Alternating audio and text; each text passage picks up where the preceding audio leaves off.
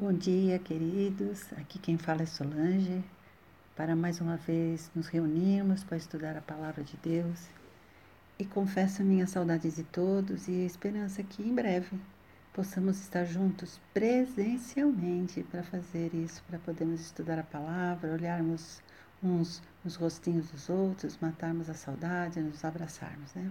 Que Deus possa cuidar para que logo isso possa acontecer. Dando continuidade ao estudo da Epístola de, aos Filipenses, nós vamos hoje ao texto do capítulo 3, versículos 7 a 21. 17 a 21, desculpa. Vou ler aqui para vocês. Irmãos, sigam unidos o meu exemplo e observem o que vivem, os que vivem de acordo com o padrão que lhes apresentamos. Pois já como lhes disse repetidas vezes, e agora repito com lágrimas, há muitos que vivem como inimigos da cruz de Cristo. Quanto a estes, o seu destino é a perdição, o seu Deus é o estômago e tem orgulho do que é vergonhoso. Eles só pensam nas coisas terrestres. A nossa cidadania, porém, está nos céus, de onde esperamos ansiosamente um Salvador, o Senhor Jesus Cristo pelo poder que o capacita a colocar todas as coisas debaixo do seu domínio, ele transformará os nossos corpos humilhados para serem semelhantes ao seu corpo glorioso. O texto acima é denominado por algumas versões da Bíblia como os inimigos da cruz de Cristo, como foi citado aqui no versículo 18. Outras versões ah, chamam esse, esse esse, esse texto né, de advertência contra os antinomistas, segundo o versículo 19, que fala dos inimigos, né, aqueles que só procuram o Deus do estômago, do seu ventre, né, que se referem, na realidade, aos cristãos nominais que eram contra a lei ou código moral. Eles defendiam o abuso da liberdade na graça de, livre de Deus e acabavam caindo no liberalismo ou seja, em todo tipo de sensualidade, conforme está registrado por Paulo em Romanos 6, versículos 1 a 4. Que diremos então? Continuaremos pecando para que a graça aumente? De maneira nenhuma. Nós, os que morremos para o pecado, como podemos continuar vivendo nele? Ou vocês não sabem que todos nós que fomos batizados em Cristo Jesus fomos batizados em Sua morte? Portanto, fomos sepultados com ele na morte por meio do batismo, a fim de que, assim como Cristo foi ressuscitado dos mortos, mediante a glória do Pai, também nós vivamos uma vida nova. Paulo aqui ressalta, né, esse abuso da liberdade que alguns ah, diziam, né, que podiam ter mediante a graça de Deus. E também nas palavras de Judas, no versículo 4, Judas diz: Pois certos homens cuja condenação já estava sentenciada há muito tempo infiltraram-se dissimuladamente no meio de vocês. Estes são ímpios e transformam a graça de nosso Deus em libertinagem e negam Jesus Cristo, nosso único soberano e Senhor. No entanto, Russell Shedd, Dr. Russell Shedd, no livro que usamos como base para os nossos estudos, que é as epístolas da prisão de Paulo, denomina esse trecho da palavra de o corpo. Parece estranho, não parece? Mas o que na realidade é corpo? Corpo é a mesma coisa que carne? Vejamos o que diz João em sua primeira epístola. Por isso digo: vivam pelo Espírito e de modo nenhum satisfarão os desejos da carne. Pois a carne deseja o que é contrário ao Espírito e o espírito, o que é contrário à carne. Eles estão em conflito um com o outro, de modo que vocês não fazem o que desejam. Isso está lá no texto de Gálatas, capítulo 5, versículos 16 e 17. Pois tudo que há no mundo, a cobiça da carne, a cobiça dos olhos, a ostentação dos bens, não provém do Pai, mas do mundo. Primeiro, primeira epístola de João, capítulo 2, versículo 16. Temos que nos lembrar que nosso corpo, foi dado por Deus, através de Adão, no jardim do Éden. E Deus, lá em Gênesis, capítulo 1, versículo 31, disse que era muito bom. Quando o texto bíblico se refere à carne, na realidade ele está falando do corpo do pecado, da escravidão que o pecado promoveu no homem após a queda, que milita contra o espírito, como registrado em Romanos capítulo 6, versículo 6. pois sabemos que o velho homem, nosso velho homem, foi crucificado com ele, para que o corpo do pecado seja destruído e não mais seja escravo do pecado. Na concepção grega, o corpo se assemelha a uma casca que contém a alma, assim como uma noz. Nessa concepção, o que aconteceria com a casca não afetaria a parte interior, o ser verdadeiro, o ser interior. Sob essa perspectiva, surgiu o pensamento que a matéria é má e o espírito é bom. Então a casca é má, mas o espírito é bom.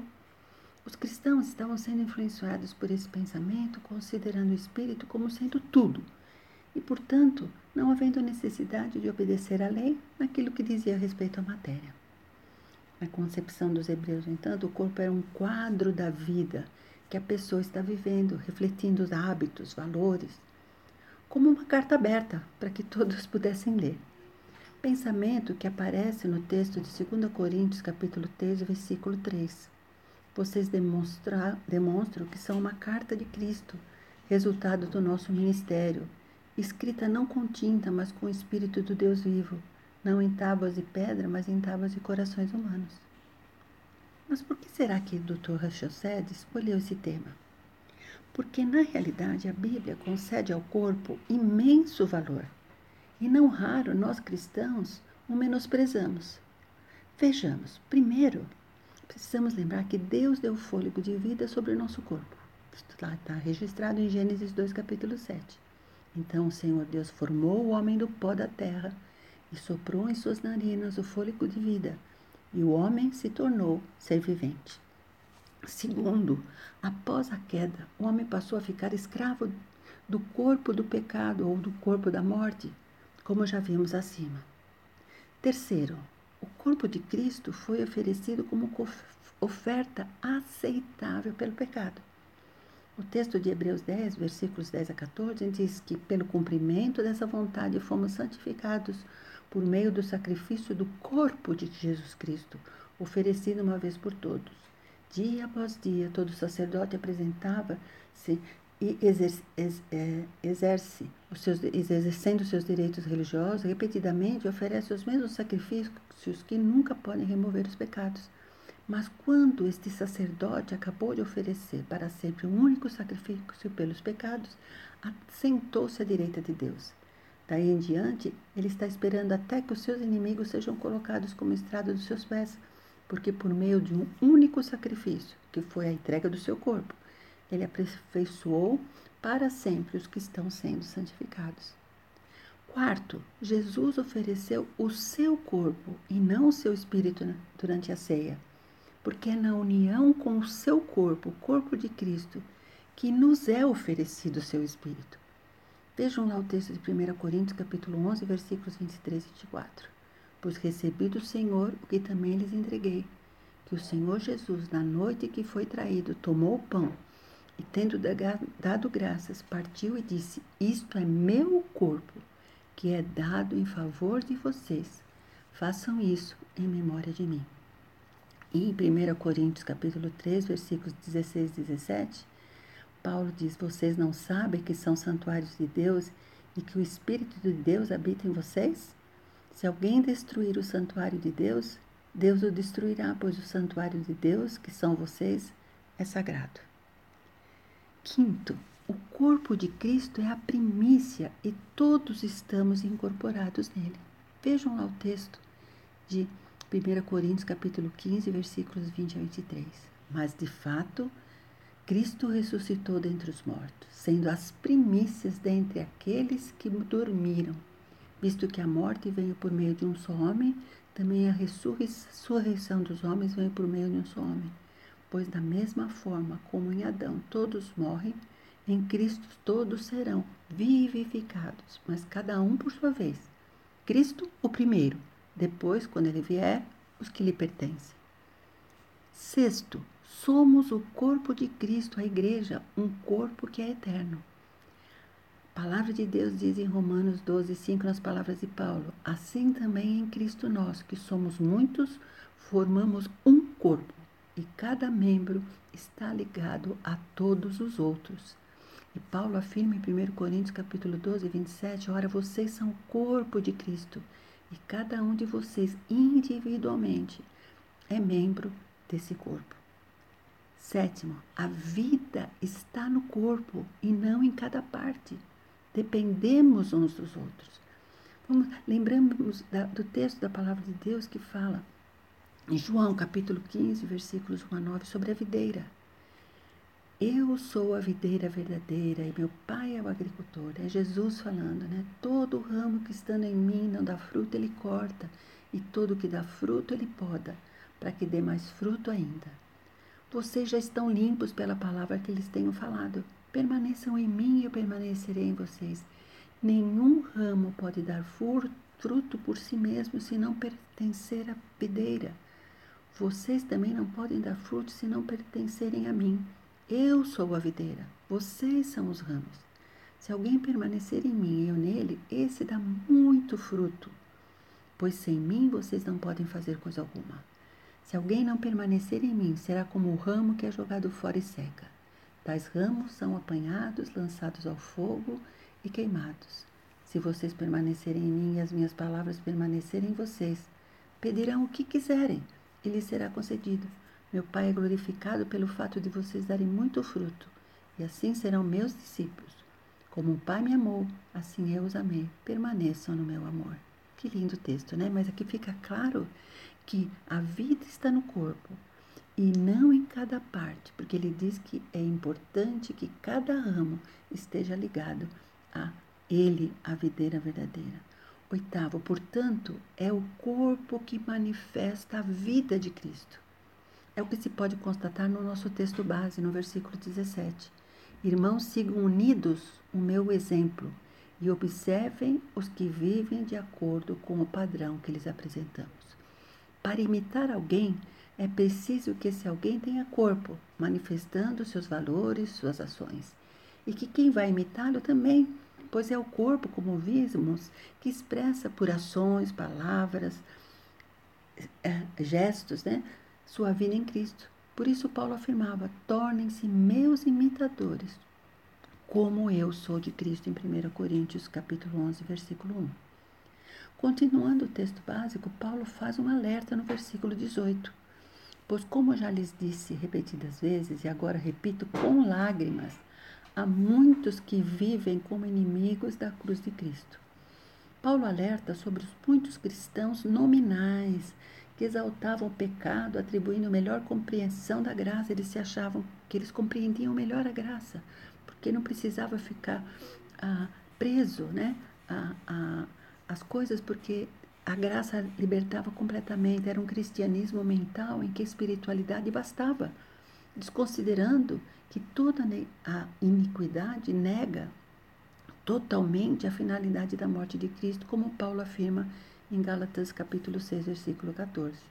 Quanto a mim, que eu jamais me glorie, a não ser na cruz de nosso Senhor Jesus Cristo, por meio de qual o mundo foi crucificado para mim e eu para o mundo. Tais inimigos da cruz não usavam o corpo como testemunho de Cristo, como Paulo afirma em 2 Coríntios capítulo 4, versículos 10 a 11. Trazemos sempre em nosso corpo o morrer de Jesus, para que a vida de Jesus também seja revelado em nosso corpo.